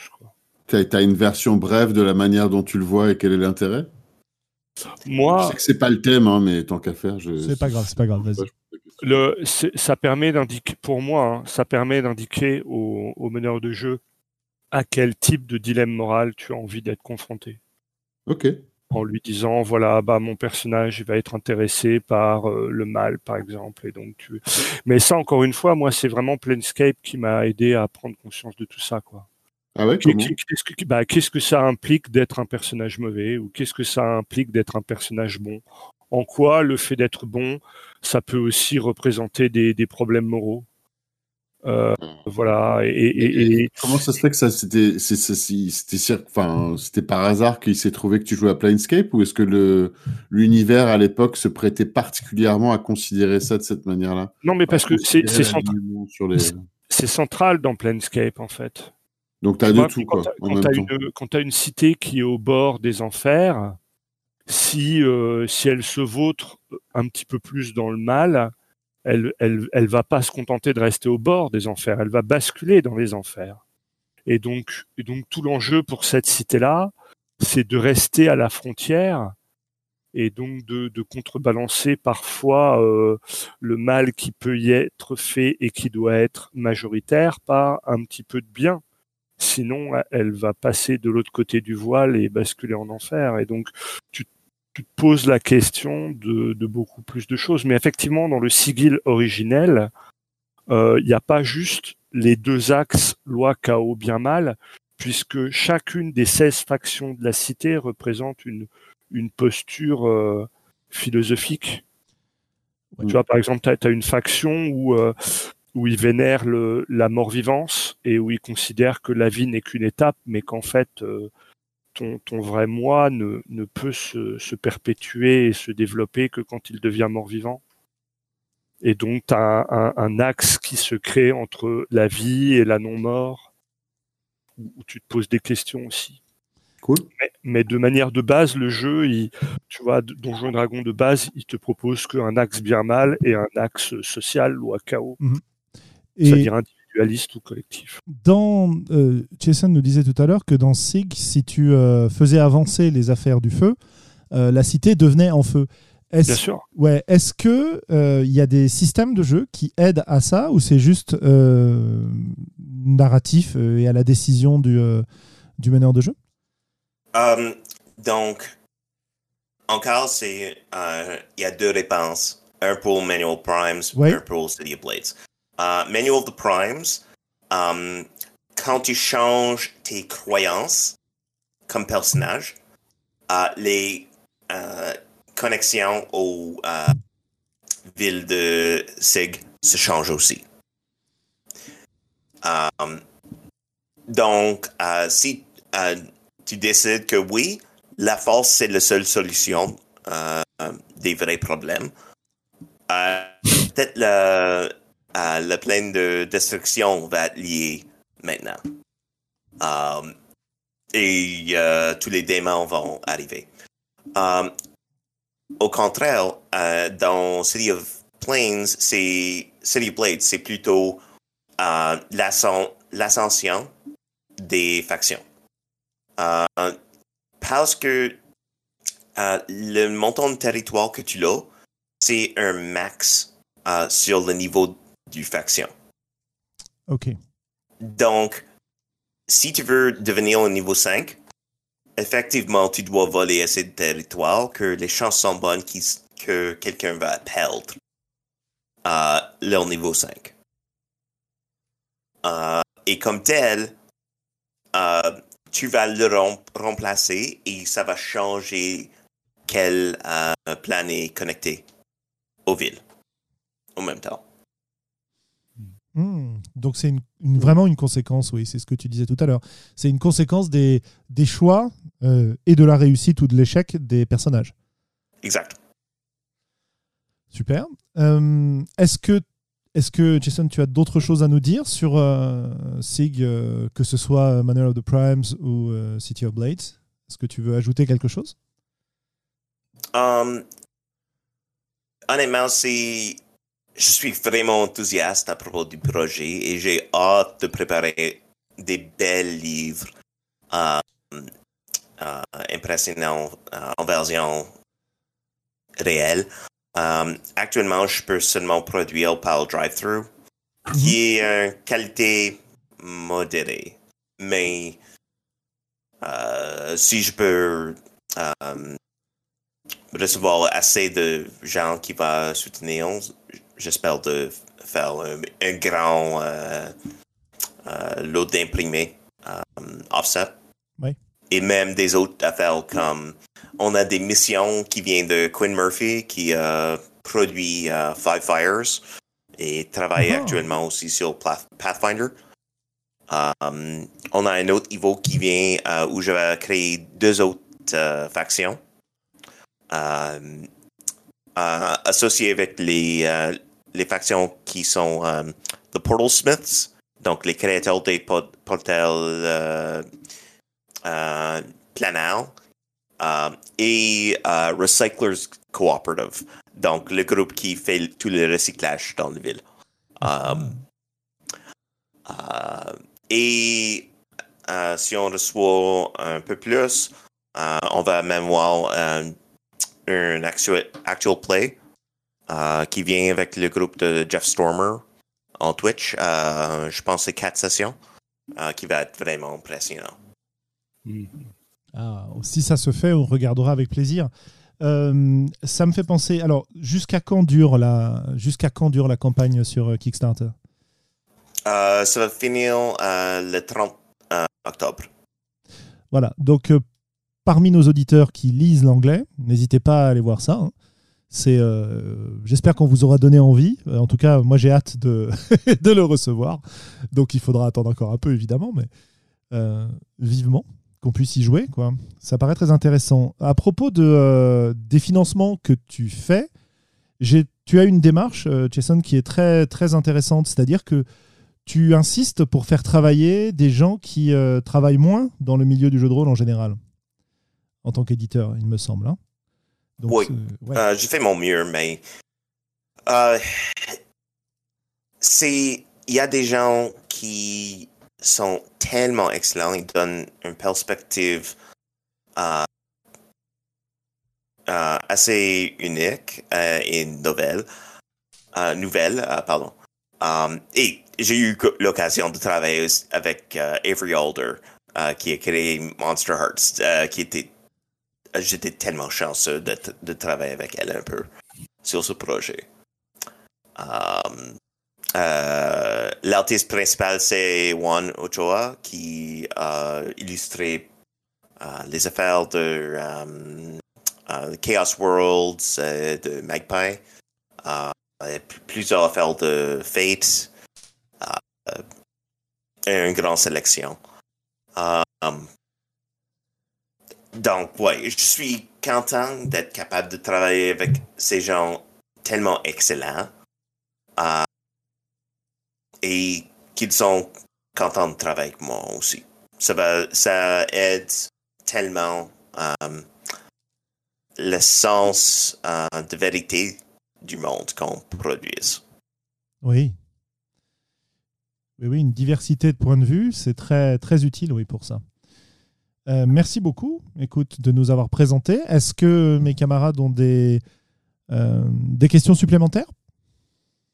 Bah oui, maintenant qu'on sait que tu parles et que surtout que tu comprends très bien le français, euh, on, on, attend avec impatience une version française une fois que la, la version originale aura, aura été produite. Il y a des discussions à propos de ça, mais je dois finir mon euh, Kickstarter avant ça. Oui, mais, oui, oui. Une, une, chose avant l'autre, mais on peut rêver. Euh, mais il y a un autre projet que je commence à faire le travail de traduction dessus. D'accord. Globo, tu traduis vachement bien, je crois aussi d'ailleurs. Je... Ouais, bah, mais... vachement, vachement, bien, je sais ah, pas. oui, mais oui, oui, bien sûr. Je vais traduire mon euh, jeu de plus tôt cette année, euh, Palanquin, Ah oui, en français, D'accord. Ah, Euh, avec beaucoup de travail euh, et euh, l'aide de ma blonde pour assurer que c'est bien traduit. Mais je, je dois améliorer mes compétences, donc ça c'est la meilleure façon de le faire. Ok. Donc, c'est un petit jeu où tu es en train de jouer. euh, une personne euh, prend le rôle d'une princesse qui essaie de d'échapper à un, euh, une révolution euh, et à l'assassinat de toute sa famille. Euh, et tout le reste sont les adultes. on n'est pas certaines qui sont des bonnes adultes, mais ils sont des adultes quand même, euh, qui euh, fait le travail d'escorte, qui amène jusqu'à sa tante euh, en sécurité. Donc, il y a des éléments de Kagematsu dessus euh, avec euh, Witch Road to Linsfarn et Dream Askew Ah, comme élément central. très belles références. Et je vais essayer de le traduire euh, quand je peux. Mais c'est. J'espère que ça va être traduit assez bientôt parce que c'est assez court. C'est comme 5000 mots. Donc, c'est raisonnable en grandeur. Ça prend du temps, mais c'est raisonnable. Ouais. Ouais. Eh ben, écoute, on, on va, on va surveiller ça. Moi, j'ai déjà le jeu effectivement en, en anglais. J'ai pas encore eu l'occasion de jouer, comme beaucoup de jeux d'ailleurs, parce que il y a tellement de jeux Ah ouais. super qui, qui sortent qu'on n'a pas le temps de jouer à tout. Mais euh, ouais, ouais, j'attends avec ça, avec, euh, avec attention. On va regarder ça. Euh, voilà, bah écoutez, si on a fini notre discussion sur le sujet, euh, histoire de rester euh, sur une durée de, de podcast raisonnable, parce qu'on pourrait parler encore des heures et des heures tous ensemble. Ah ouais, absolument. Je pense que, par exemple, il y, a des- y a des sujets dont, bon, on n'en parlera pas ce soir, mais peut-être que il faudra qu'on qu'on en discute à un moment ou à un autre. J'avais été très intéressé par tes, tes calculs euh, et tes, points de vue sur euh, le, paiement des le calcul du paiement des auteurs de jeux euh, par rapport à une journée de travail et, et quel était le prix minimum qu'on pouvait donner à un auteur pour que son travail soit récompensé. Et donc le fait que quand tu appliques ces principes-là, ça génère des PDF par exemple qui sont un peu plus chers, des jeux qui sont un peu plus chers parce que les gens qui y travaillent sont payés un peu plus. Euh, tu vois, ça c'est un sujet dont on pourrait parler aussi beaucoup. Pour euh, si une dernière question justement sur euh, Sig City of Blades, pour le budget, comment tu euh, comment tu travailles pour établir ton budget, pour choisir ce que tu vas payer les différentes personnes? Donc, ce que je fais, c'est en premier, j'établis combien de temps je, je dédie à chaque tâche.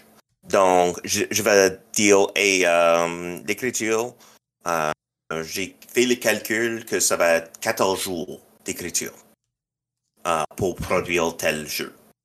Et 10 jours de dé- développement. OK. Donc, on a le montant, le budget en temps. Et après ça, je, euh, je paye un montant fixe euh, associé avec euh, pour chaque jour de travail, tout le monde. Tout le monde interne, parce qu'on a des autres formes de compensation et les autres choses comme ça, on euh, reçoit euh, le paiement qui est égal au euh, salaire minimum Ok, euh, local. Et pour euh, les gens à l'externe, c'est 50% euh, supérieur à ça. Eh oui. Et ben, je dis bravo parce que euh, même si on est sur le salaire minimum, c'est quand même en général plus que ce qu'on est payé pour euh, écrire des jeux. Surtout quand on les écrit soi-même et qu'on compte pas le Oh, temps. oui, oui. dessus. Um, donc, um, pour comparer à les autres, um, les contribu- contributeurs euh, internes reçoivent un niveau euh, um, euh, pour, euh, pour euh, chaque mot égal à 800, euh, 8, 8 sous um, euh, américains. Ouais, ouais. Et pour les gens de l'externe, c'est 12 sous. Centimes. Euh, centimes, pardon. Ouais. Non, il n'y a pas de souci. C'est juste. Oui, je pense, Euh, que, je pense que tout le monde avait compris. Mais eh oui, oui. Bon, ouais. Bah, Donc, euh, 8 ou 12. euh, et il y a des gens qui payent 5 ou moins.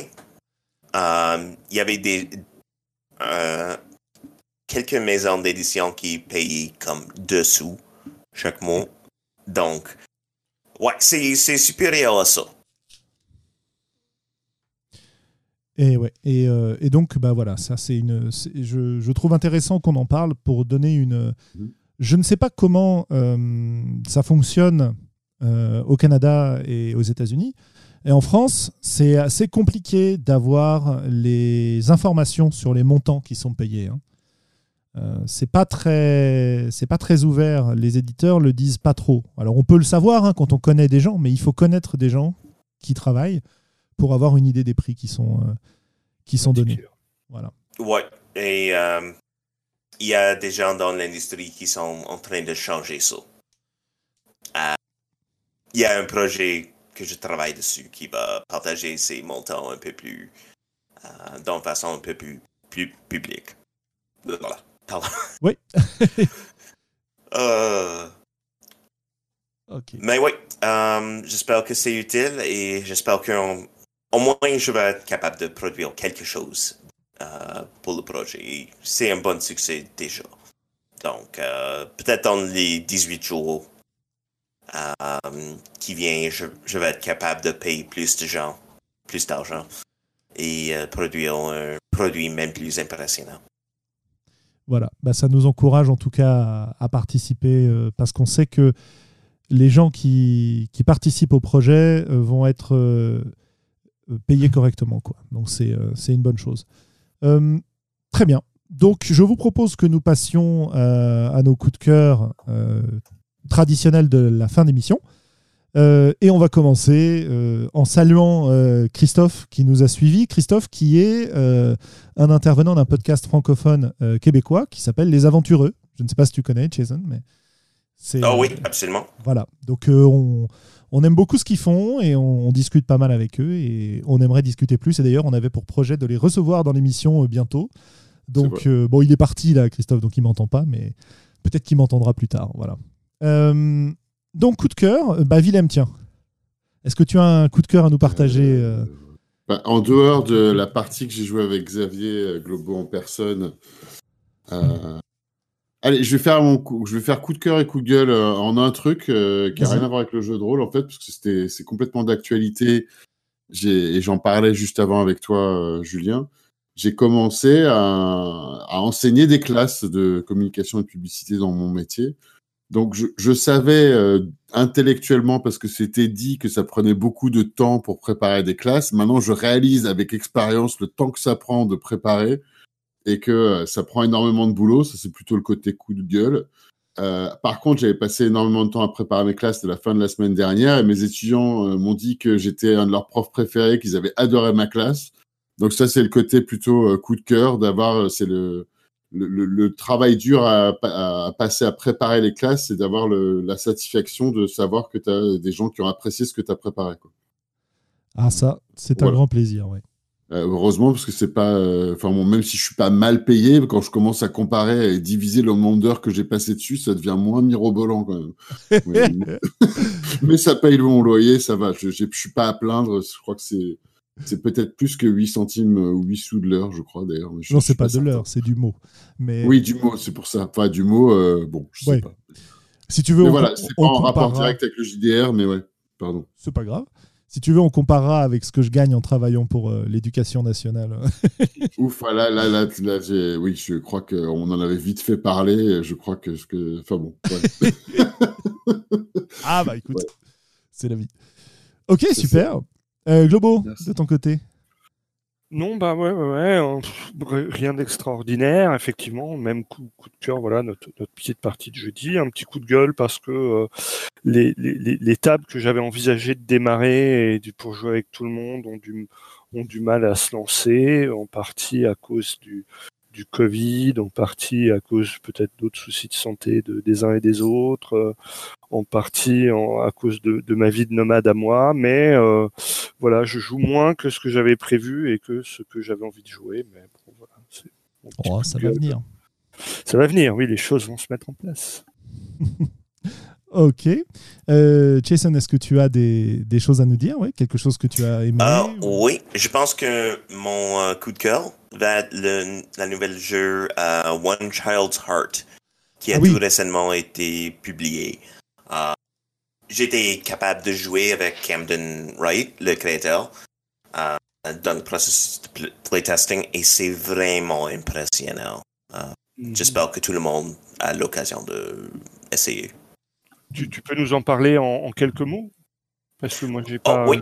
eu connaissance du, du projet, donc. euh, Um, donc, c'est un projet où um, t'es le ressource, euh, les adultes qui viennent pour aider un enfant, um, voyager dans leur mémoire pour um, aider à comprendre la tra- trauma qu'elle a, qu'ils ont reçu dans le passé, pour qu'ils puissent guérir plus rapidement et réduire le trauma qu'ils ont reçu.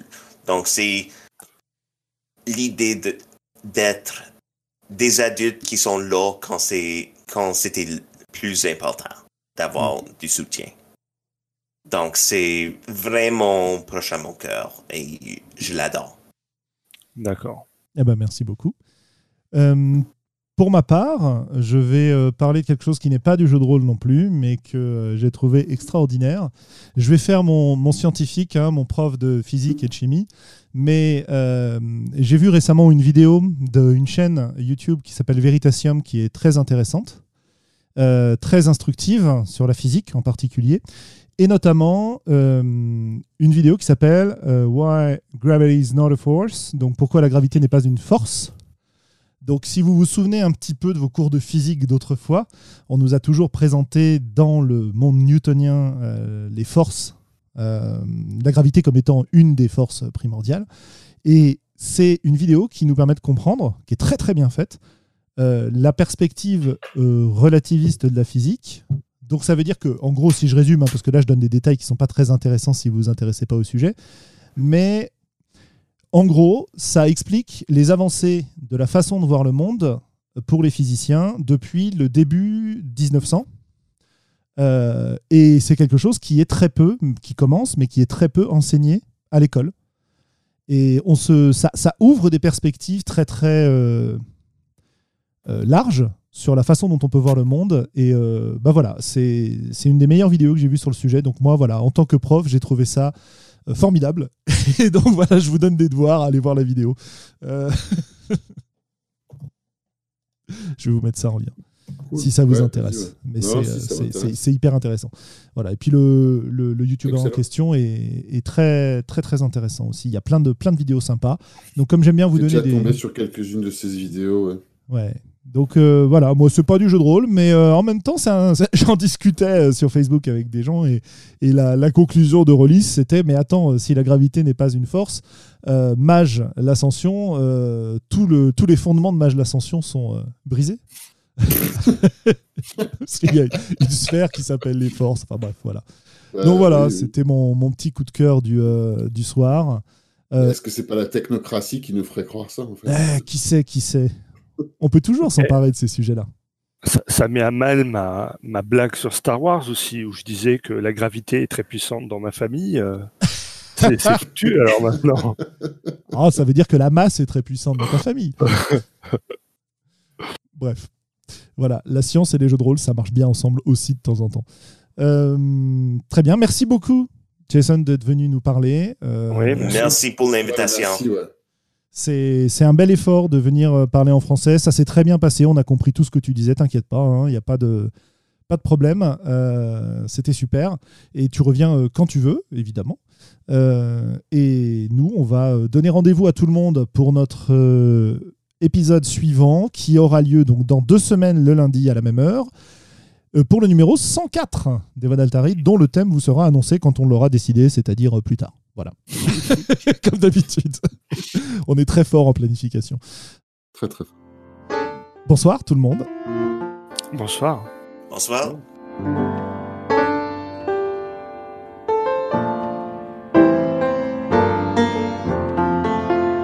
Peuple rôliste, tu viens d'écouter les voix d'Altarida. Si ce que tu as entendu t'a plu, n'hésite pas à nous laisser des commentaires sur le site, sur la chaîne YouTube, à nous rejoindre sur Facebook, sur Discord, bref sur l'ensemble des réseaux sociaux, et qui sait peut-être même un jour nous laisser des étoiles sur iTunes. Porte-toi bien, peuple rôliste, et d'ici la prochaine émission, joue bien.